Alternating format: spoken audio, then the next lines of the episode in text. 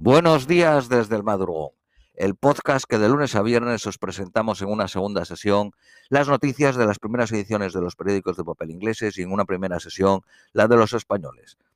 Vamos con las de hoy viernes 11 de marzo a las 9 y cuarto de la mañana en Reino Unido. Periódico de Guardia.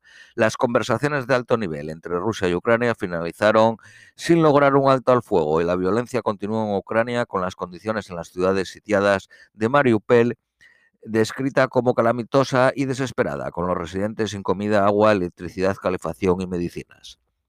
El ataque al hospital materno-infantil de Mariupol mató a tres personas, incluyendo una niña. La Casa Blanca calificó el ataque de barbarie. La presidenta de la Comisión Europea dijo que está convencida de que el acto humano, cruel, trágico, podría ser un crimen de guerra. 1.207 cuerpos han sido recogidos de las calles de Mariupol. El alcalde de Kiev informó que la mitad de la población de la capital ha dejado la ciudad a medida que las tropas rusas avanzaban. Cayeron bombas en dos hospitales de Kiev el miércoles. La Organización Mundial de la Salud ha confirmado 18 ataques a centros de salud desde el comienzo de la invasión. Oficiales occidentales dijeron que el ejército ruso ha hecho pocos progresos en el terreno, pero que había intensificado los bombardeos sobre las ciudades.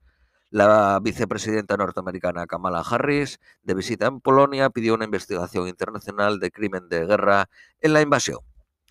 El ministro de Asuntos Exteriores ruso dijo sin evidencias que el hospital de Mariupol había sido ocupado por extremistas de derecha radical ucranianos que lo usaron como base y negó que hubiese pacientes a pesar de las fotografías mostrando mujeres embarazadas y niños. El ministro de Defensa ruso negó haber bombardeado el hospital.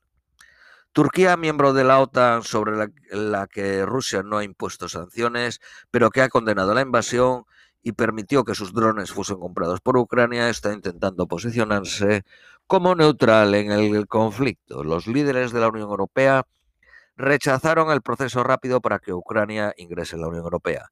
Fue apoyado el procedimiento especial para su ingreso por Estonia, Hungría, Polonia, Latvia y Lituania, pero fallaron en convencer a Francia, Alemania, España y Países Bajos, entre otros. Israel da la bienvenida a los judíos ucranianos huidos de la guerra. Alrededor de 400 llegaron en cuatro vuelos procedentes de Polonia, Moldavia y Rumanía. Los soldados británicos que vayan a Ucrania a luchar podrían ser eh, sometidos a una corte marcial. Reino Unido congela los bienes de Abramovich, el dueño del Fútbol Club Chelsea, por sus lazos con Putin. Es uno de los siete rusos cuyos, eh, cuyos eh, bienes están congelados por valor en total de 15.000 millones de libras y se les prohíbe viajar a Reino Unido. Se sospecha que una compañía de acero de la que Abramovich tiene el control suministra el metal para fabricar los tanques rusos. El Chelsea ha quedado en un limbo y se le prohíbe el transfer de jugadores, la venta de tickets o el merchandising a los fans. Su sponsor, la Telefónica Ceri, demandó que su logo sea quitado del estadio y de la camiseta. La compañía de aluminio que controla Abramovich, que se llama Uraz, niega la relación con el ejército ruso. Un informe del Partido Laborista señala que el Reino Unido ha impuesto 16 veces menos sanciones que la Unión Europea. Rusia ha sancionado a 41 individuos comparado con 660 de la Unión Europea. Las autoridades francesas e italianas han retenido tres yates de oligarcas rusos por valor de 170 millones de libras. Otros yates están dirigiéndose a la isla de Maldivias, que no tiene el tratado de extradición con Estados Unidos. El yate eh, eh, Silence de Abramovich, valorado en 460 millones, se dirige al Mediterráneo desde Barcelona, donde estaba atracado. Los activistas anti-fracking han prometido dar a las empresas energéticas no PIS, no paz, si el gobierno levanta la moratoria. Reino Unido va a facilitar sus rígidos requerimientos a la entrada en Reino Unido de los refugiados ucranianos. Podrán aplicar online con solo el pasaporte y cuando estén en Reino Unido tendrán que dar sus datos biométricos. El precio de los planes de Netflix eh, sube por segunda vez en 18 meses. Eh, Netflix, que cuenta con 14 millones de suscriptores en Reino Unido, su paquete más popular sube a 10 libras 99 al mes, mientras que el básico sube una libra quedando en 6.99 peniques. El premium sube 2 libras y quedan 15.99. La estrella de TikTok, Sam Ryder, actuará en el Festival de Eurovisión el 14 de mayo en Turín en representación del Reino Unido.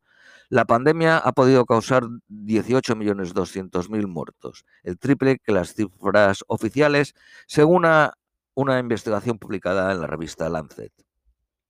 Las prisas por contratar más policías aumenta el riesgo de contratar racistas y criminales. Boris, eh, Boris Johnson prometió contratar a 20.000 nuevos policías en el 2019.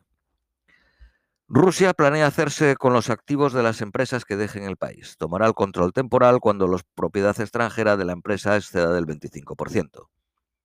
El CEO de Mark Spencer de los supermercados deja el cargo en mayo, después de 40 años en la compañía. El CEO de la petrolera Shell subió su salario un 25% en el 2021, que fue de 6 millones de libras.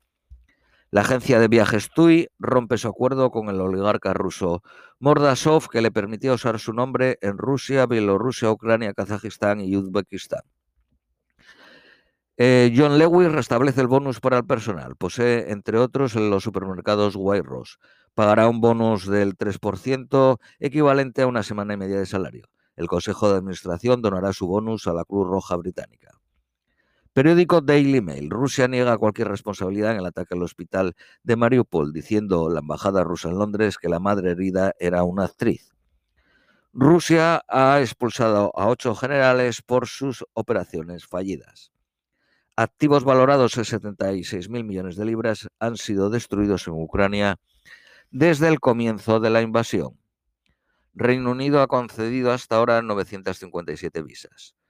A una abuela ucraniana de 72 años con una hija viviendo en Reino Unido le rechazaron la visa después de pagar 4.000 libras.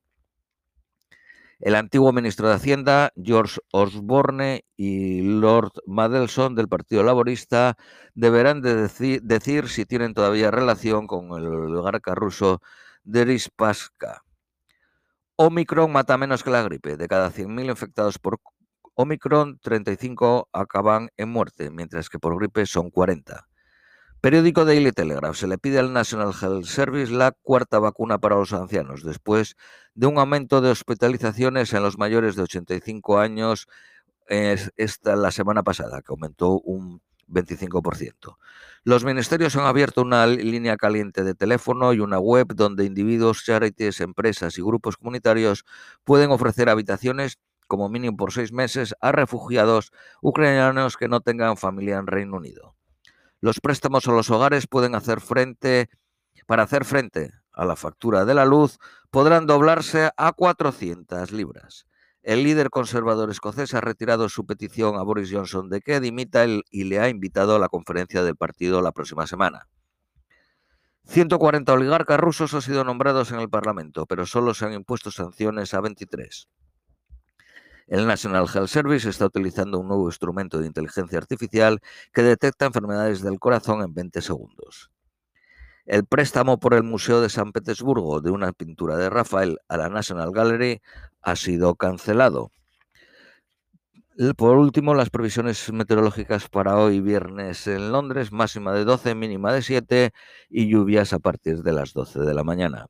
Esto es todo por hoy. Os deseamos un feliz viernes y un feliz fin de semana y os esperamos el próximo lunes.